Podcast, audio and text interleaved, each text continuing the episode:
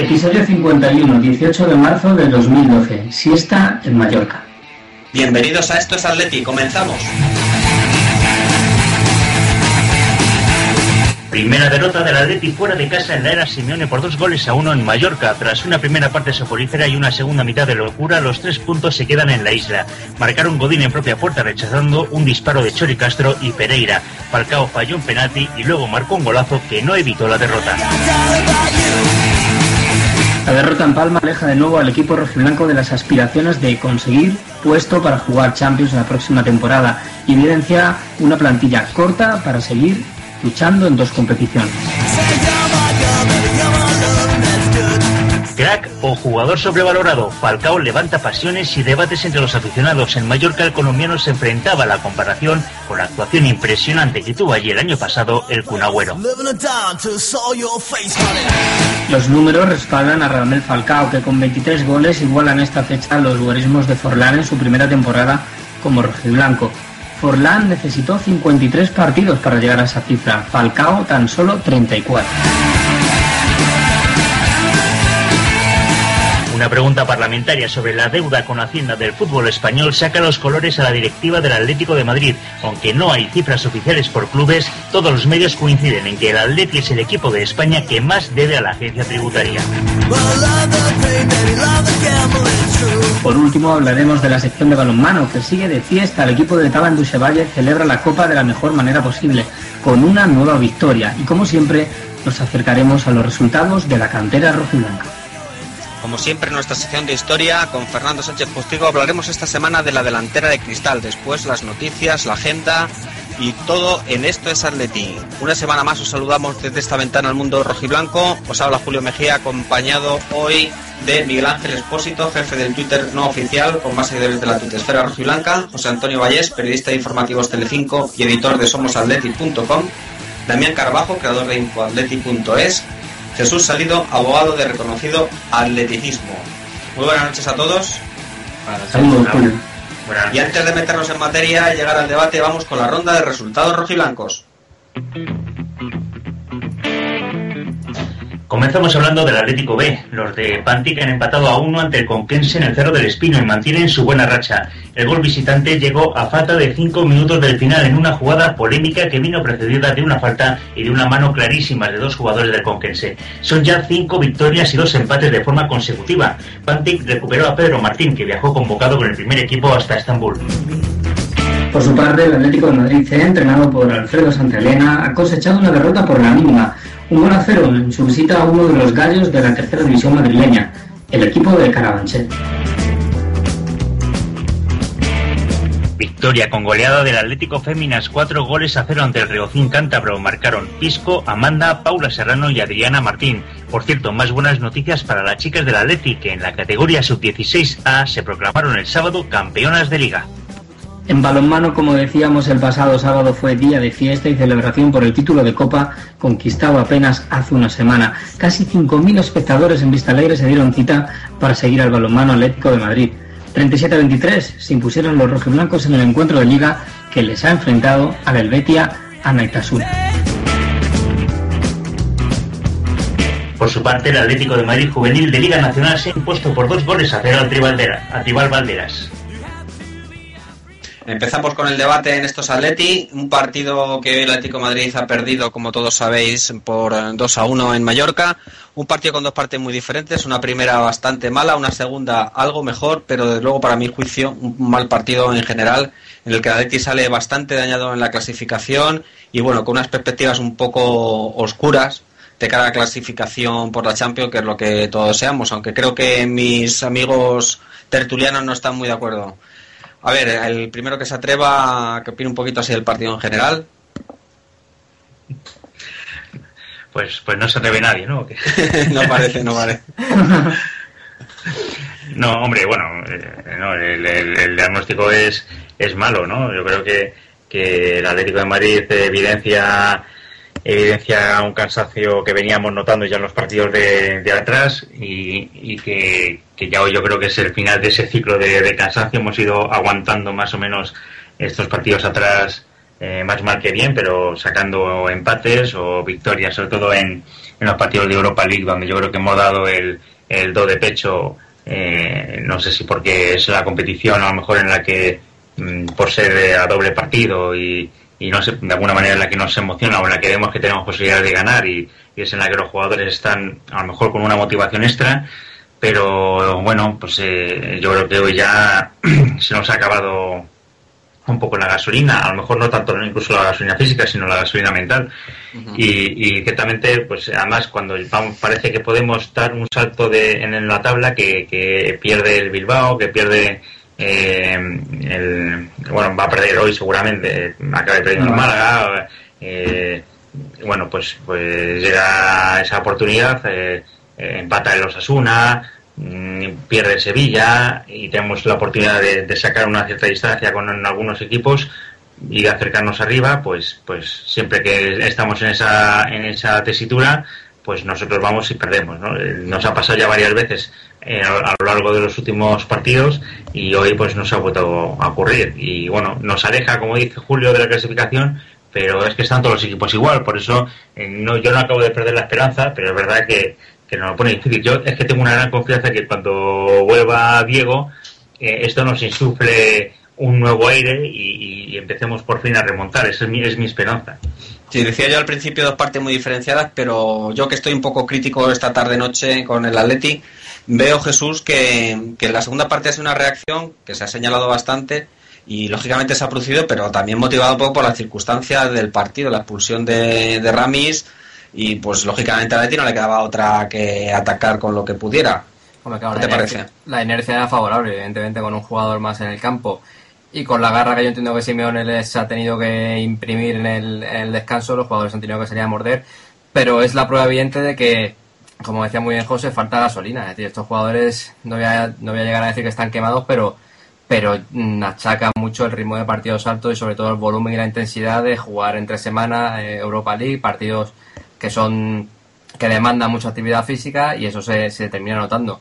El fondo de armario que tenemos es nulo prácticamente, es un banquillo con muy poca profundidad y eso se nota, eh, porque el Cholo no tiene, no tiene opciones, no tiene capacidad para, para elaborar un entramado con jugadores, hacer un plan B, un plan C, es decir, cuando un partido como este se le pone muy, muy, desde el principio muy, muy en contra, eh, digamos que faltan opciones, ¿no? Porque los propios jugadores de campo eh, se le nota mucho que acusan mucho el esfuerzo al tener que pedirles un esfuerzo sobrevenido, al tener que remontar un partido, y se nota que cuando, claro, cuando el Cholo echa la vista atrás al vestuario, realmente ya no son los jugadores, sino la, las opciones de cambiar un partido, de revolucionarlo, de cambiar a lo mejor el sistema, el sistema son, son, son muy pocas porque realmente los jugadores son de un perfil muy parecido y hay pocos jugadores que te, te aporten cosas diferentes.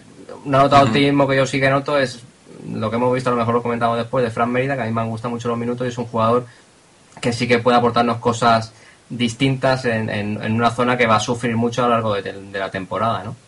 Sí, lo que estáis hablando, eh, desde luego que se, se not, a mí por lo menos me ha parecido que se ha notado totalmente en el, en el penalti que tira Falcao, que lo ha tirado tan lastimeramente, es decir, con tan poco ímpetu, mm. tan poca decisión que Miguel, no sé, a mí me ha parecido que es un signo de que el Atlético de Madrid, pues no sé, está, está muy, muy fundido físicamente.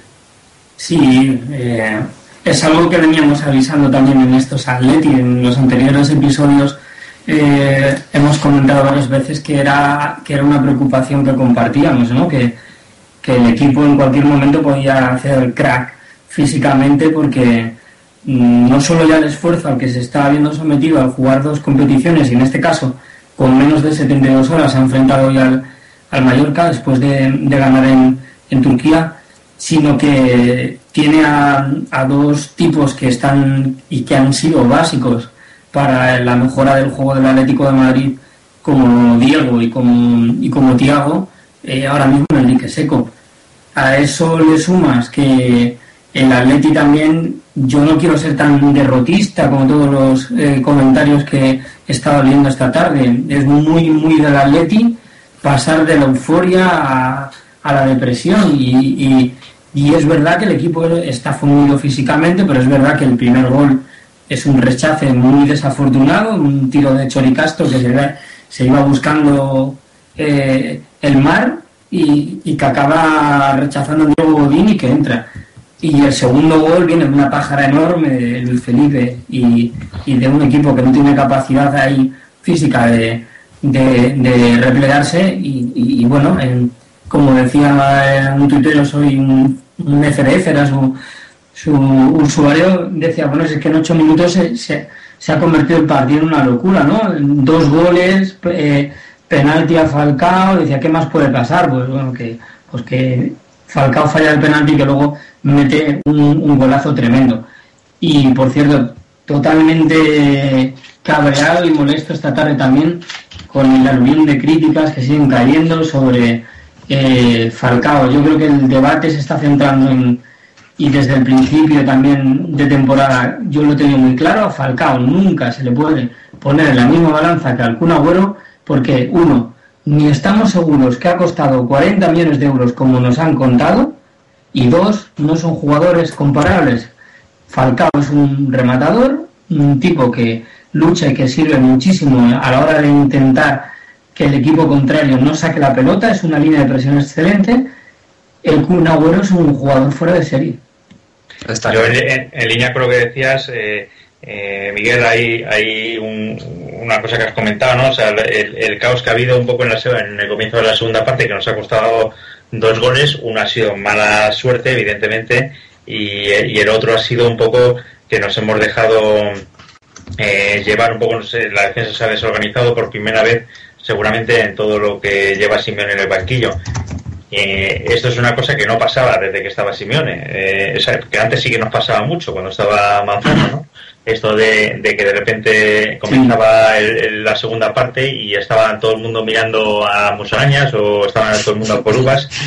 es, claro, y esto es un reflejo de que o bien es que están muy cansados o bien que físicamente o bien que, se ha perdido un poco la concentración o se ha perdido un poco, a lo mejor por el cansancio mental, ¿no? Pero, pero ahí hay un, algo que antes no pasaba y que ahora sí, sí que está pasando, ¿no? Y luego lo que decía de, de, de Falcao estoy totalmente de acuerdo.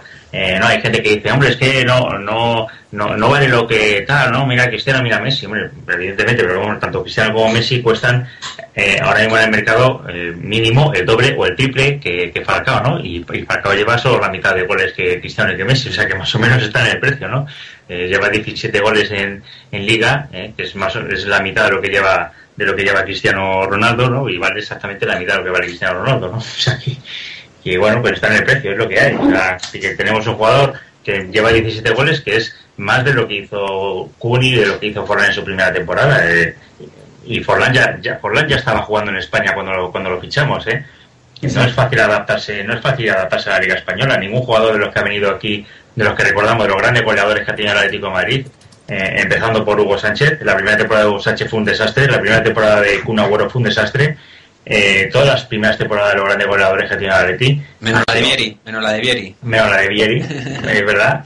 Eh, pero, pero vamos, que y la de Hasselmein tampoco fue mala. ¿no? Sí, si no recuerdo mal, la de Hasselmein fue buena. Pero bueno, pero, pero como esta, ¿eh? Tampoco. Es decir, casi, casi claro, que sean, pues bueno, son buenas, les perdemos a la primera temporada. Claro, pero, pero, vamos, que, que, 17 goles están más que bien. Yo creo que eso podemos quejar ni lo más mínimo de lo que está haciendo, de lo que está haciendo Falcao. No podemos pretender que, que lo meta todo. Pues bueno, fallará y fallar penaltis. Hoy ya, hoy ha fallado un, un penalti, es verdad, pero es que Messi lleva tres penaltis fallados. Sí, pero más que, José, lo que yo apuntaba, más que fallar el penalti, el hecho de, de meterlo o no meterlo, a, mí me ha parecido, ¿no? Es, no sé, lo ha tirado tan, tan mal, tan rebatado, mal, tan sin ganas, tan y yo creo que será un momento clave, ¿no? ese, yo creo que ha sido en, parte mérito de, de, Aguate. Yo creo que, que le o sea, Aguate le ha despistado. Yo creo que, que, ha intentado cambiar la trayectoria en el último momento porque Aguate le ha adivinado. me, ha dado la sensación esa de que Aguate le ha adivinado la trayectoria y ha intentado cambiar al último momento y le ha sido mano. Sí. pero... También es verdad que Aguate se ha movido mucho y como hacen casi todos los porteros y los árbitros no lo pitan nunca, pues ha salido dos o tres metros. No sé si os habéis dado cuenta de, de esa circunstancia, pero, pero vamos, a mí me ha parecido así. Lo que a mí sí que me choca, comentaba antes Jesús, es, eh, no sé, el otro día, el jueves, Aleti jugó, para mi juicio, un partido bastante bastante bueno y tres días después, no sé, todo se nos cae un poco, estos altos y bajos que nos tienen despistados. No sé, Jesús, ¿qué, qué te parece esto? Si es, lo achacas solo a ese cambio, a esa cosa física. ¿Te parece que, que está relacionado? Eh, sí, sí, sí, por eso digo. Eh, porque es que solo hay, solo hay que ver el partido del Atleti Bilbao esta, esta noche contra Valencia, porque en el, en el fondo eh, es, que, es que en algún momento el, el, equipo se tiene que resentir físicamente y, y, un poco lo que, lo que lleva José Antonio en plan eh, todas esas semanas que viene el lobo, que viene el lobo, antes o después se tenía que notar que, que Diego faltaba en el equipo y por suerte no le hemos echado de menos todo lo que pensábamos que le podríamos echar de menos. Todos recordamos las, las rachas sin Kun Agüero hace una temporada y hace dos temporadas. Era perder todos los partidos.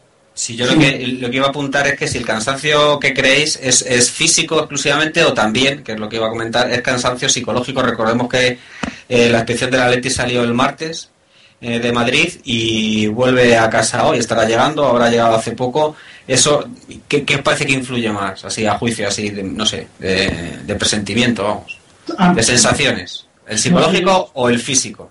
O sea, yo, yo creo que, que eh, por elevación. O sea, eh, hoy, hoy la verdad es que eh, he, leído con bastante indignación, por un lado, lo que, lo que decís vosotros, las, las críticas a Falcao y, y, la gente que estaba esperando con la piedra en la mano para, para pegar una pedrada a Simeone en cuanto pudiera, las comparaciones que a mí me hacen muchísima gracia entre Simeone y Manzano, me parece que se parecen como, como eh, una, una pera, una castaña, y tirando por elevación, es que esta plantilla está mal hecha. Es que le faltan fácilmente tres o cuatro jugadores de nivel.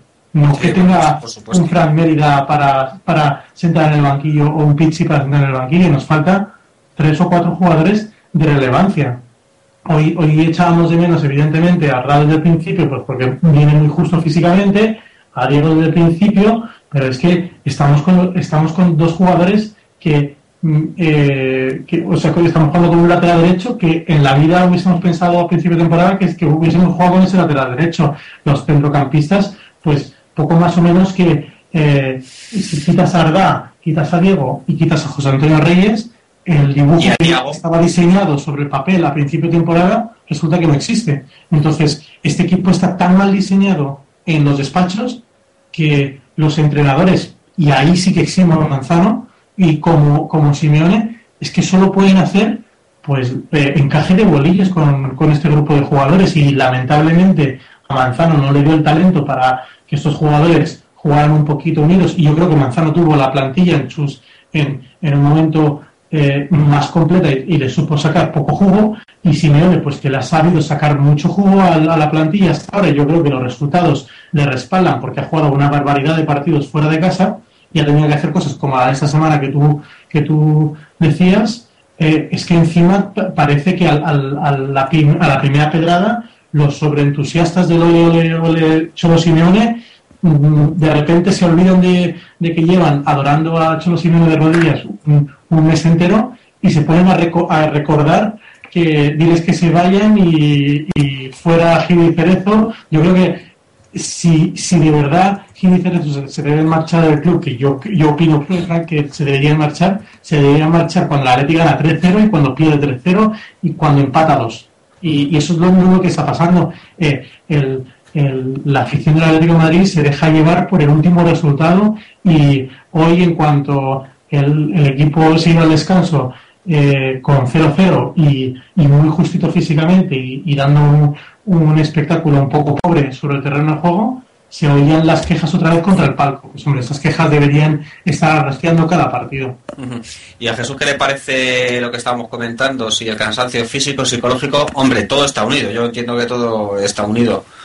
Sí, yo creo que es un poco 50-50, ¿no? Yo, hombre, mentalmente yo creo que tienen que estar también un poquito quemados porque, por lo que ya comentábamos antes, es decir, llevan una temporada con un ritmo y un volumen intenso de partidos, partidos exigentes, sobre todo las eliminatorias, yo creo que el desgaste mental muchas veces es más, es más importante incluso que el, que el físico, por el tema de que si pierdes o haces una mala actuación estás fuera. Y, y, bueno, pues veremos lo que pasa, ¿no? A ver, eh, yo, este desgaste físico que está sufriendo el Atlético de Madrid es una de las razones que me llevan a pensar supongo que lo discutiremos más adelante, eh, me llevan a ser pesimista como tú, Julio, y pensar que, que, la Champions es un objetivo muy, muy lejano, porque el Atlético de Madrid, a diferencia de otros equipos, sí que va a tener, va a continuar con este desgaste, va a tener, va a continuar, si todo va bien, jugando eliminatorias y jugando entre semanas y uh -huh. jugando con una plantilla muy, muy corta, y ese es un hándicap que otros equipos no van a tener.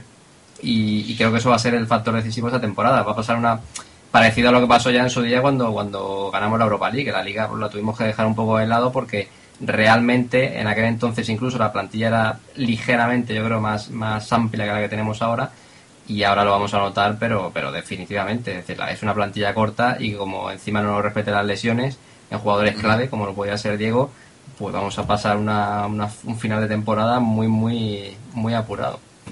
Sí, sin duda. Yo ya lo comentaba en Twitter esta tarde, yo veo que la Champions, sé que alguno piensa que no, a ver ahora que me diga, pero yo creo que la Champions está prácticamente imposible, matemáticamente no, pero sí que el esfuerzo que ahora mismo debería hacer la Betis, que tendría que ganar ocho partidos.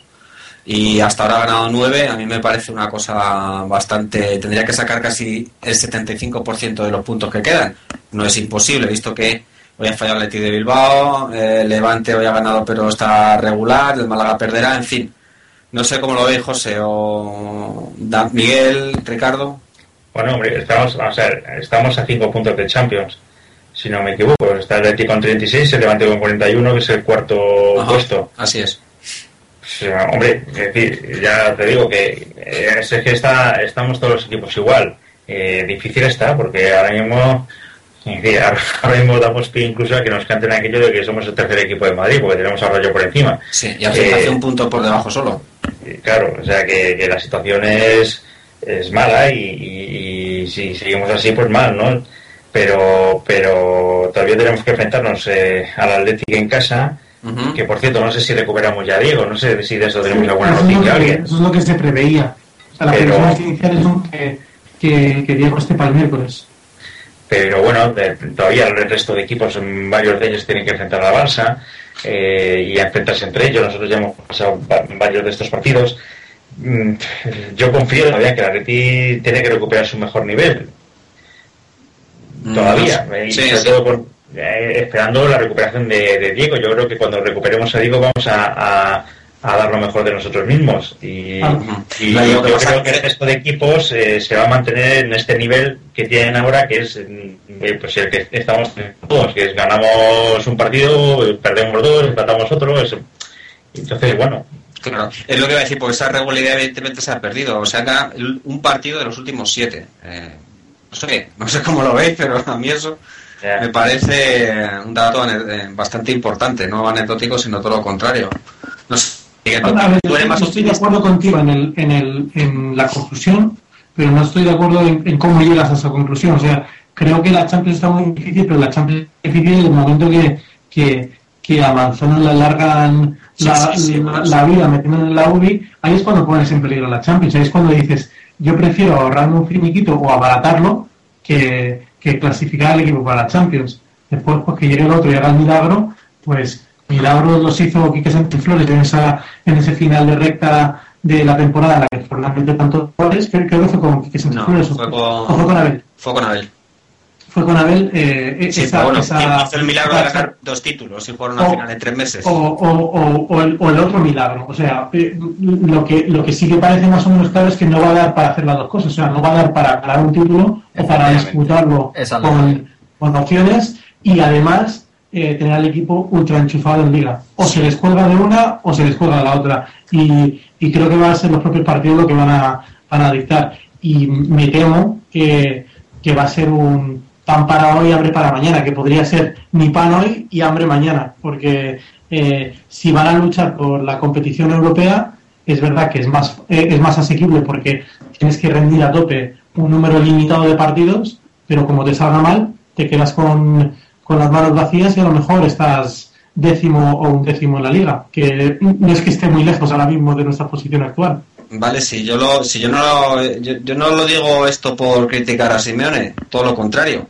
sino un poco los datos fríos y reales. Miguel, no sé si tú eres más optimista que yo.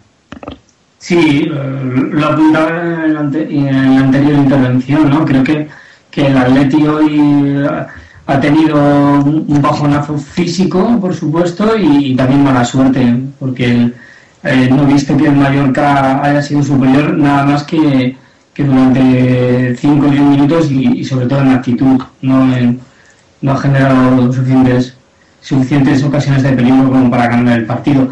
El, el Atleti ahora va a afrontar un, una etapa eh, complicada, como ya apuntábamos, porque eh, estamos confiándonos a, a, un Salvador de nuevo, en este caso Diego, pero estoy con Ricardo. Eh, quizás va, va a tener que, elegir una de las dos competiciones y ni tan siquiera va a tener que elegir, va a ser la propia inercia de, los resultados la que nos va a llevar a una a otra.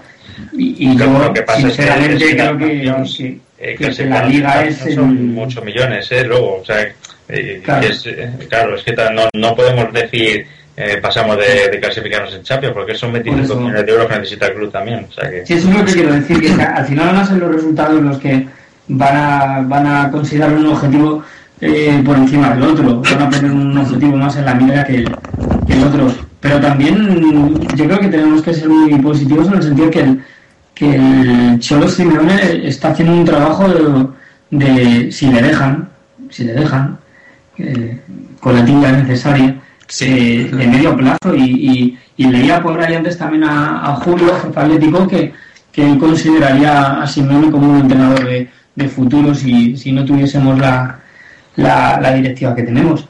Pues estoy con, estoy con ese planteamiento. A lo mejor, en, en vez de que se nos coma la ansiedad con, con, con, estos meses y que nos hayan vuelto a engañar y se nos quede la cara de tontos, a lo mejor tenemos que pensar que, que lo que está ocurriendo es que, que, tiene que volver a hacer catacrack y que tiene y que tenemos que volver a mirar eh, el vaso medio lleno viendo que ha, salido un jugador como Coque que, estaba escondido por ahí que no que, que Fran Melilla vuelve a, a, apuntar maneras. Vamos a ver si es una recuperación o es un, un canto de sirena que está subiendo a chavales como Saúl que se está saliendo el, y que, y que ha hecho debutar y que apenas tiene eh, 18 años, ¿no? O sea que, que el Cholo está trayendo eh, está apuntando una defensa, está subiendo cantera, está dando estabilidad al, al Atleti, no sé, creo que, que yo soy positivo. Muy bien, pues eh, yo no soy tan positivo como vosotros en la liga, yo sobre todo clarísimo. Creo que el Atleti a lo mejor se mete esto ahí, pero no, no sé yo, yo creo que no llega a Champions. En cualquier caso vamos con algo más positivo. A mí yo sí que tengo más esperanzas en la, Europa League. Ya se sortearon el viernes los cuartos de final y las semifinales el posible enfrentamiento a semifinales. Primero contra el Hannover, luego con el, eh, si pasáramos contra el AZ Alkmaar o el Valencia. ¿Tenéis preparado ya el billete a Rumanía, Jesús, o no? Yo sí. Muy bien, ahí Yo lo veo muy claro. Directamente. es verdad, yo mm, soy tan pesimista con lo de la Champions League, lo contrario que lo soy en la Europa League. Yo la verdad es que la Europa League, mm, tal como se ha planteado el cruce, lo veo mm, de una manera muy, muy optimista. Aparte creo que este equipo es un equipo hecho para competir en, competición en, eliminatorias y creo que es un equipo que, que, siempre va a dar la cara por el carácter, por lo que imprime Simeone, por los propios jugadores y no sé, la verdad es que estoy estoy muy enchufado con el tema de Bucarest, no sé vosotros, pero yo lo, la verdad es que después de ver el cruce y ver los rivales y ver cómo este equipo se desenvuelve en, eliminatorias, yo veo muy factible al menos plantarnos en la final. Bueno, yo lo veo, o sea, veo yo veo fácil esta eliminatoria contra el Hannover, aunque había gente al principio cuando salió, decía, ah, pongo con un equipo alemán, yo creo que Hannover eh, es un equipo, mm, mm, relativamente fácil. Eh, para pasar. Eh, lo que ya veo más difícil es la eliminatoria contra hipotéticamente el Valencia, si es que pasa Valencia. Lo veo, lo veo difícil este año. Además, se pareció a tener muchas ganas de revancha después de la, de la anterior eliminatoria de Europa League, eh, en la que acabamos ganando nosotros. entonces, contra Valencia, mucho respeto pero aún así, eh, como dice Jesús, yo creo que la Leti tiene muchas ganas de, Europa League este año y, también tengo, soy optimista, pero vamos, que tengo mucho respeto por las semifinales. Mi, mi única duda en, en cuanto a la Europa League es, saber cuántas cervezas nos vamos a tomar en, en Bucarest, eh, Jesús, servidor y, los que os atreváis a, venir al viaje.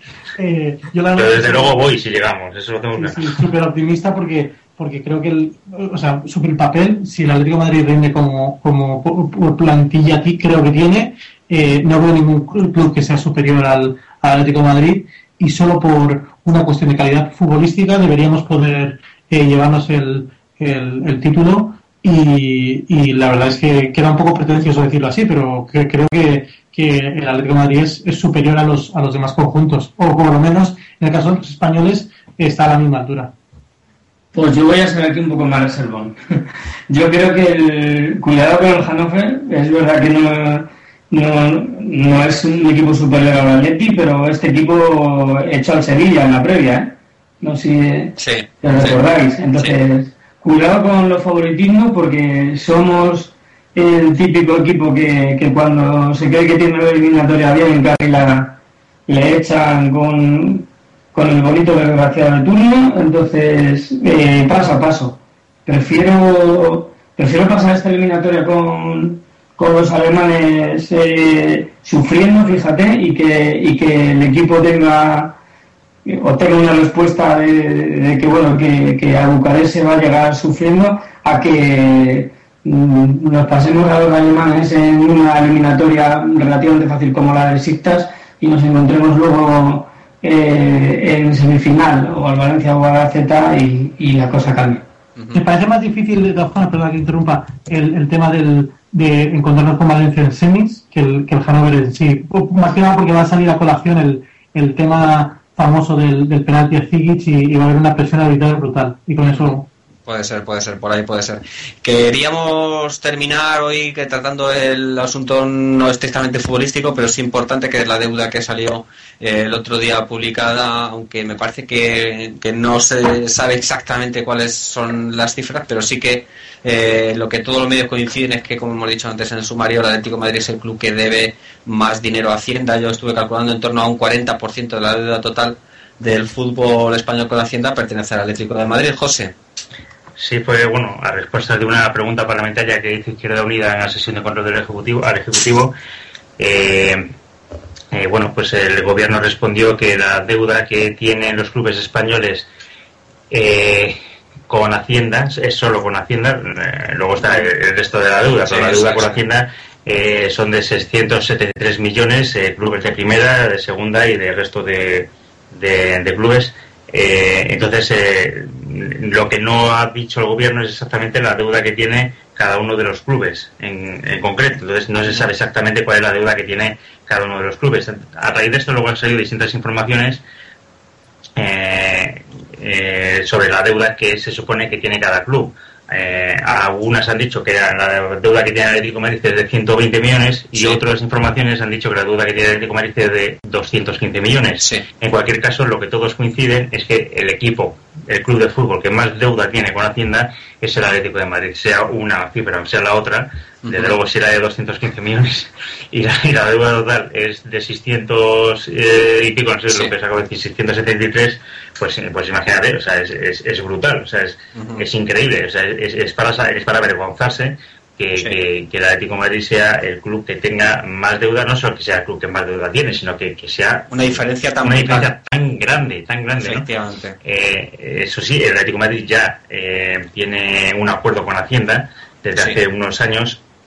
Eh, no es una deuda que, que la tengamos ahí eh, perdida sin control, la, la, tiene controlada ya con Hacienda.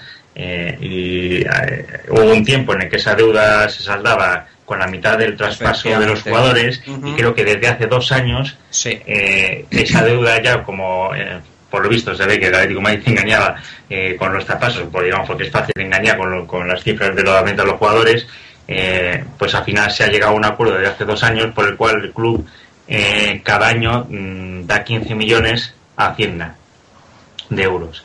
Eso es, eso es lo, de todas maneras sobre esto hay muy muy poca información porque no hay ninguna transparencia ni, ni por parte del club ni de Hacienda. Que, siendo que es que estando mal eh, es una empresa privada y bueno más o menos eh, no, no tiene digamos o no tiene, no tiene una obligación eh, a mejor de transparencia pero es que lo que es lamentable es que por parte de la administración que se supone que debería haber una, una transparencia pero como en este país debemos ser la única democracia eh, europea donde no hay una ley de transparencia, pues eh, no, no hay manera de que te den una información sobre, sobre esto. Entonces, no existe esa información, pero el hecho es así. Eh, pero, pero Sí, no, no, todo lo que has dicho es yo más o menos lo que he estado leyendo por ahí. El país es el que ha apuntado 215 millones de euros, que es la cifra más alta que yo he leído.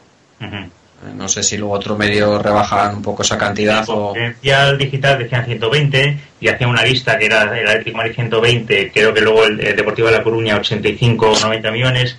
Eh, hizo una lista con todos los clubes bastante detallada, pero el mismo, en la, misma información de confidencial, decían que el Atlético daba la mitad de los pasos que, hacía a, Hacienda, lo cual eso ya eh, hace dos años que Efectivamente, no Por lo cual eso ya me hacía dudar del, resto de la información de, del confidencial. Entonces, eh, yo creo que esa información, por otro lado, creo que esa información del país de los 215 millones ya está un poco vieja. Yo creo que esa, esa deuda ya se ha reducido con los últimos con los últimos pasos no lo sé.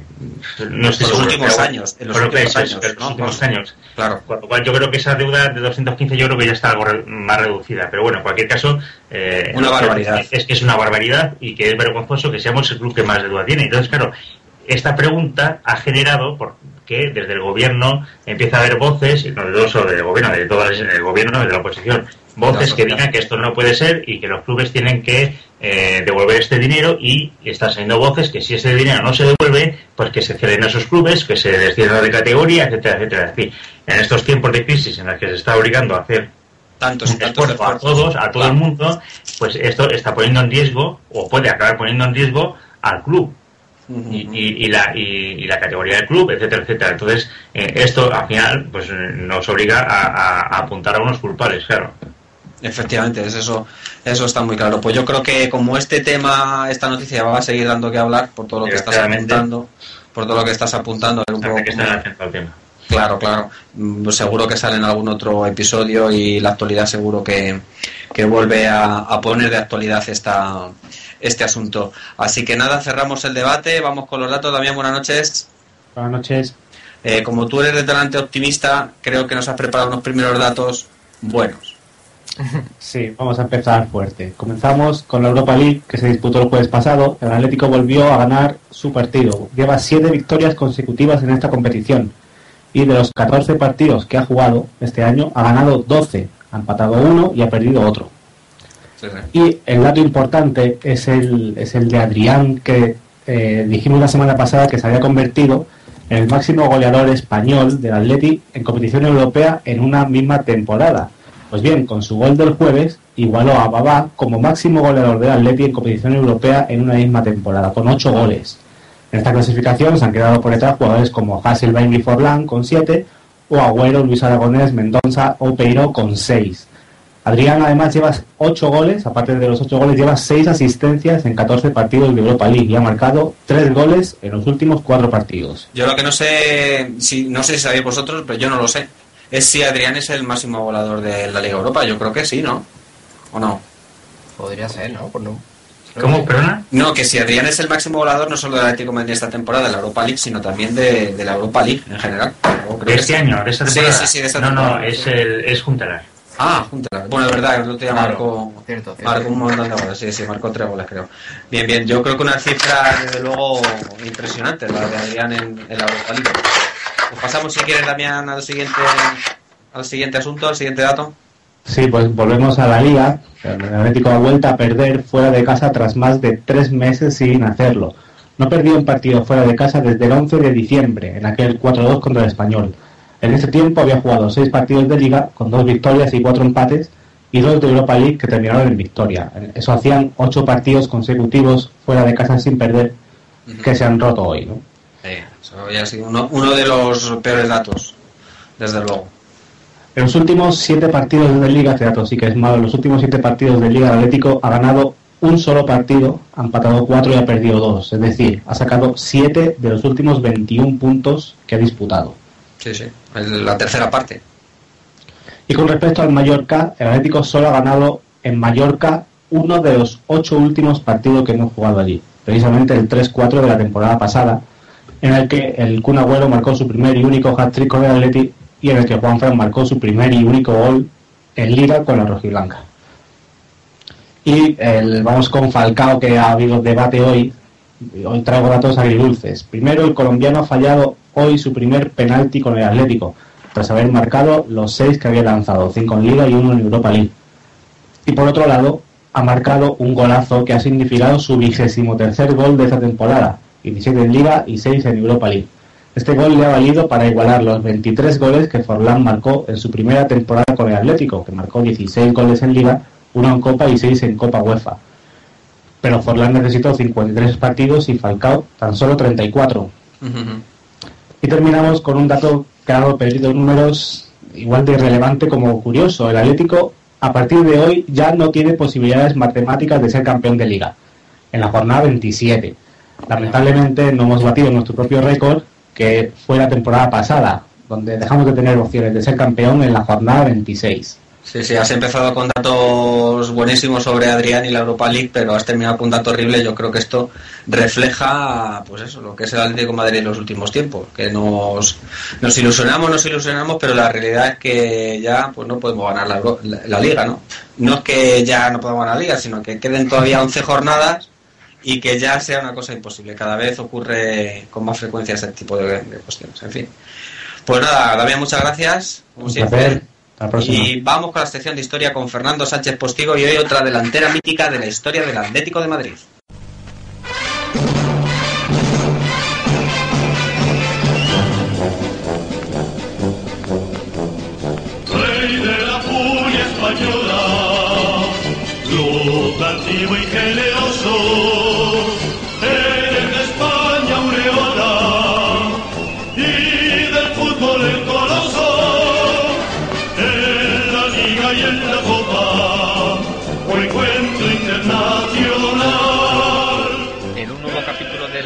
Rojiblanca que nos trae, como siempre, como cada capítulo estos Atleti, Fernando Sánchez Postigo. Vamos a continuar la serie cronológica que comenzamos la semana pasada de las delanteras famosas del Atlético de Madrid. Ha habido más, pero sin duda estas dos que comentábamos la semana pasada y esta que vamos a comentar hoy, la delantera de Cristal, son de las más famosas, por no decir las más famosas de la historia del Atlético de Madrid. Fernando, buenas noches. Buenas noches. ¿Qué nos puedes contar de la delantera de Cristal, que fue consecutiva más o menos en, en las temporadas, aunque no en la siguiente, pero un par de temporadas posterior de la delantera de Seda que comentábamos la semana pasada. Pues otra delantera, otro quinteto atacante histórico del Atlético de Madrid que dio tardes de gloria en el Metropolitano y además que vinieron unidos a títulos, porque una, una de las mejores épocas del Atlético de Madrid, ya que se unió a estos delanteros sensacionales un equipo muy bueno y encima en el banquillo uno, uno de los mejores entrenadores de la historia del fútbol como fue Eleño Herrera, que ya hemos hablado de aquí en otras ocasiones. Pues esta delantera de cristal estuvo formada durante dos temporadas, la temporada 50-51 y la 51-52. Estuvo compuesta por Juncosa, Dembarek, Pérez Payá, Carson y Escudero. Un auténtico lujo tener estos cinco genios en el Atlético de Madrid. ¿Por qué recibió el nombre de delantera de cristal? Pues debido a las lesiones de Juncosa, de Carson y de Benbarek, que impidieron verles juntos a los cinco en más ocasiones. Eh, tuvieron una serie de lesiones que provocaron que no jugaran todos los partidos que se hubiera podido desear de estos hombres y al final por esa debilidad en el tema de lesiones se, les apodó como la delantera de cristal, ya que se rompían con un cristal. Y vamos a conocer la trayectoria de estos hombres. Eh, Juncosa, que ya hemos hablado de él la semana pasada, Formó parte también de la delantera de Seda y en el mismo puesto formó parte de la delantera de Cristal, otra vez como extremo derecha.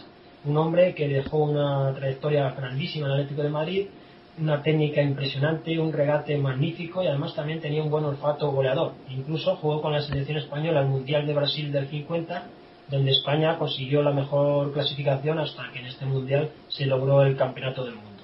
Luego estaba Ben Ben eh, jugó como interior derecha y podemos decir que es uno de los mejores jugadores no solo de la historia del Atlético de Madrid, sino uno de los mejores jugadores de la historia del fútbol. Un auténtico mago del balón, un hombre sensacional, que la pena es que no haya imágenes apenas de él, porque si hoy en día pudiéramos haber visto todas las maravillas que Ben hacía con un balón, se estaría entre los 10 mejores jugadores de la historia del fútbol sin duda alguna. Por ejemplo, Pelé ha dicho que muchas de las cosas que él hizo se inspiró en Ben Con eso ya queda todo dicho de la calidad técnica de Del Un auténtico jugador impresionante, conocido como la perla negra, y la pena es que no le podemos haber visto casi por imágenes. Pues, en YouTube hay algunas, se pueden ver algunas jugadas, y la verdad es que uno se queda alucinado con este jugador que tenía una cualidad impresionante. Era ambidiestro y tenía un guante en ambas piernas. Eso poca gente lo puede decir. Luego está Pérez Payá, que era el delantero centro. A priori era el hombre más flojo del equipo, era un jugador amateur que ficharon de la Real Sociedad sin embargo, se convirtió en una de las revelaciones del equipo. le pusieron como delantero centro y eh, dado que estaba acompañado de unos auténticos genios a sus lados, pues metió bastantes goles y dio rendimiento. Sin embargo, luego al final nos salió rana y bastante, porque en el año 53 no tuvo otra ocurrencia que irse al Real Madrid. Oh, o sea que, Y- bueno, bueno, bueno. Y entonces ya su trayectoria en Atleti la gente se le echó encima, Claro. eh, lógicamente. Además, eh, tuvo otra ocurrencia también de irse al Real Madrid y con el primer dinero que le dieron, lucir un coche bastante lujoso por las calles de Madrid como dándoselas de nuevo rico. Hombre, Imagínate la, la gente cómo estaría cabreada con Pérez Paya, que Claro. luego fue presidente de la Real Federación Española de Fútbol. Luego estaba Carlson, que era un sueco que fichamos en el año 49 del Stade Francés, un equipo francés, y era un interior izquierda rapidísimo, muy pequeñito, el, el típico ratoncillo, una gran calidad técnica, inteligencia, visión de juego y un auténtico mago del balón. Era internacional con Suecia y fue campeón olímpico con su selección en Londres 48, una de las mejores selecciones suecas de toda la historia. Un hombre rubio que siempre recordarán los viejos aficionados del Metropolitano. Y cerraba la delantera de cristal el, como extremo izquierda Escudero, que también formó parte de la delantera de Seda, que se hinchó marcar goles y era un auténtico goleador nato del Atlético de Madrid, internacional con España y auténtico genio. Los goles de estos hombres de la delantera de cristal. En la 50-51 consiguió el Atlético de Madrid 87 goles en liga, una cantidad bastante exagerada. De estos 87, 71, el 81% fueron conseguidas por los delanteros de esta delantera de cristal. Escudero metió 20, Pérez Paya 14, Benvares 14, Juncosa 12 y Carlson 11. Además, esa temporada se ganó el Campeonato Nacional de Liga. La siguiente temporada se consiguieron 80 goles en Liga, con 63 por parte de la delantera de Seda, un 78%. Una delantera de Seda que, por ejemplo, nunca olvidaremos uno de sus mejores partidos fue un 3-6 contra el Real Madrid en el estadio de San Martín. Ese día jugaron Juncosa Benvárez, Pérez Payá, Carson y Escudero y consiguieron la máxima goleada del Atlético de Madrid en el Bernabéu en cuanto a conseguir más goles. Ha ganado a veces 0-4, pero nunca se ha logrado 6 goles en el campo del Madrid y esa temporada se consiguió un 3-6 histórico que siempre se quedará para la historia del Atlético de Madrid. No, desde luego estos capítulos de historia es para que nos demos cuenta y yo creo que rememorar, y no solo rememorar, para los que no lo hemos vivido, pues aprenderlo y para ver lo que el Atlético de Madrid ha sido a lo largo de la historia y que mejor que estos ejemplos que traíamos la semana pasada y esta de las delanteras de seda y de cristal. Y una cosa que decía, has comentado sobre Pelé y Pelé, también he leído yo alguna vez que decía que si él, refiriéndose a sí mismo, Pelé refiriéndose a sí mismo, era el rey Benvare que era Dios respecto al fútbol, o sea, para ver el, el estilo y la categoría de los jugadores que jugaban entonces en, en el Atlético de Madrid. Por lo mejor Eh, del mundo se ha fichado en ese Claro, momento. efectivamente. Y luego también recordar que hay una hay una película, una película sobre Ben Bares que creo que se estrenó el año pasado en, en, en Marruecos, no sé si en España también, supongo que sí, pero algún local, alguna alguna sala un poco más no no no, que no se haya difundido mucho, vamos. Pero sí que se es una película sobre la vida de, de Ben Barek allí allí en Marruecos. Lo digo por si alguien lo quiere buscar en internet, probablemente la pueda encontrar. Sí, sí. Es Pues nada. allí en Marruecos Benvárez es un ídolo absoluto. Ha sido el mejor jugador de la historia de Marruecos con una diferencia increíble. Claro, claro. Dices Benvárez en cualquier ciudad marroquí y todo el mundo sabe a quién te refieres. Sí, sin embargo, a lo mejor muchos aficionados del Atlético de Madrid no saben quién es Ben Barek ni la categoría futbolística que, que tuvo.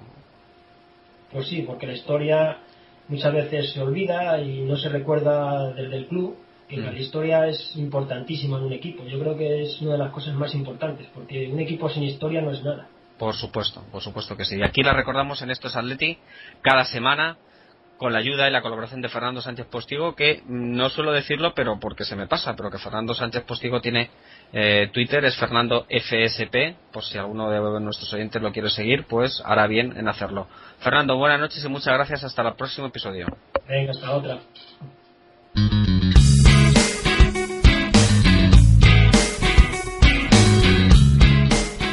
A partir de ahora, las noticias de la semana.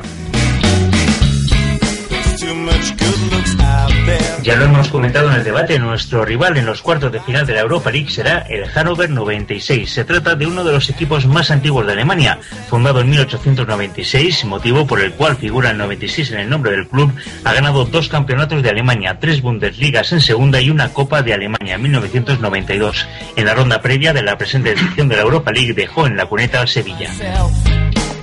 La fecha del Atlético de Madrid-Hannover de cuartos de final de la Europa League sigue en el aire.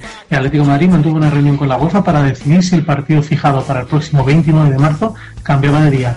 El choque coincide con la jornada de huelga general convocada por los principales sindicatos españoles. Diego Godín suena en algunas webs como futuro jugador de la Juventus. Las últimas actuaciones del central uruguayo siguen llamando la atención del panorama futbolístico internacional. Si primero fue el Chelsea y los deseos de Abramovich de reforzar la defensa, parece que es ahora la Juventus de Turín la que, según algunos medios italianos, estaría interesada en hacerse con los servicios del faraón, como le conocen algunos.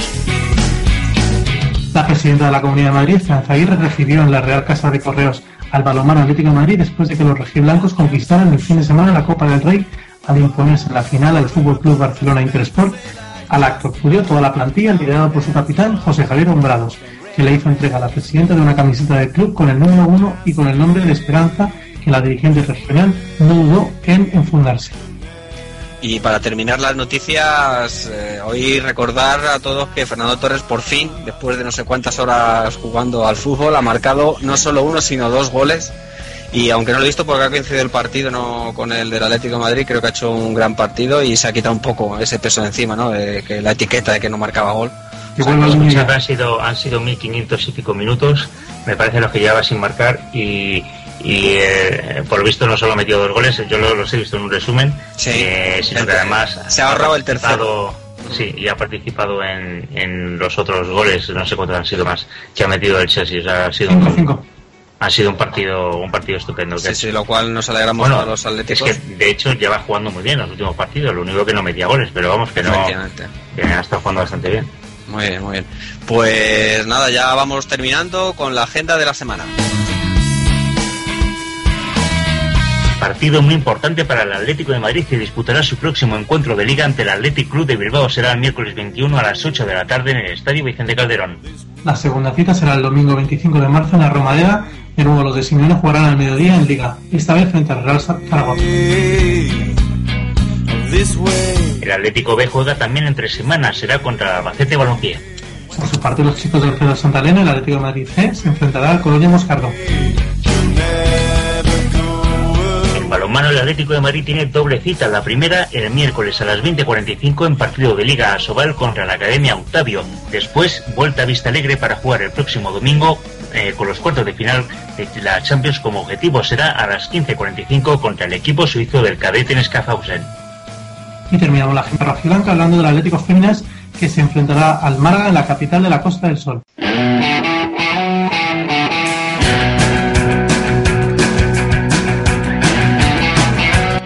Esto ha sido todo por esta semana. No olvides dejarnos tus comentarios en Facebook, en facebook.com barra estosatleti. Podéis seguirnos también en Twitter en la cuenta arroba estosatleti o por email en info arroba estosatleti.es. Estos Atleti está compuesto por Damián Carbajo, Miguel Ángel Espósito, Julio Mejía, Ricardo Menéndez, Jorge Ordaz, Jesús Salido y José Antonio Vallés. Colabora Fernando Sánchez Postil. Nuestras cuentas de Twitter y otros enlaces de interés los podéis encontrar en las notas del programa. Un saludo y Forza Atleti.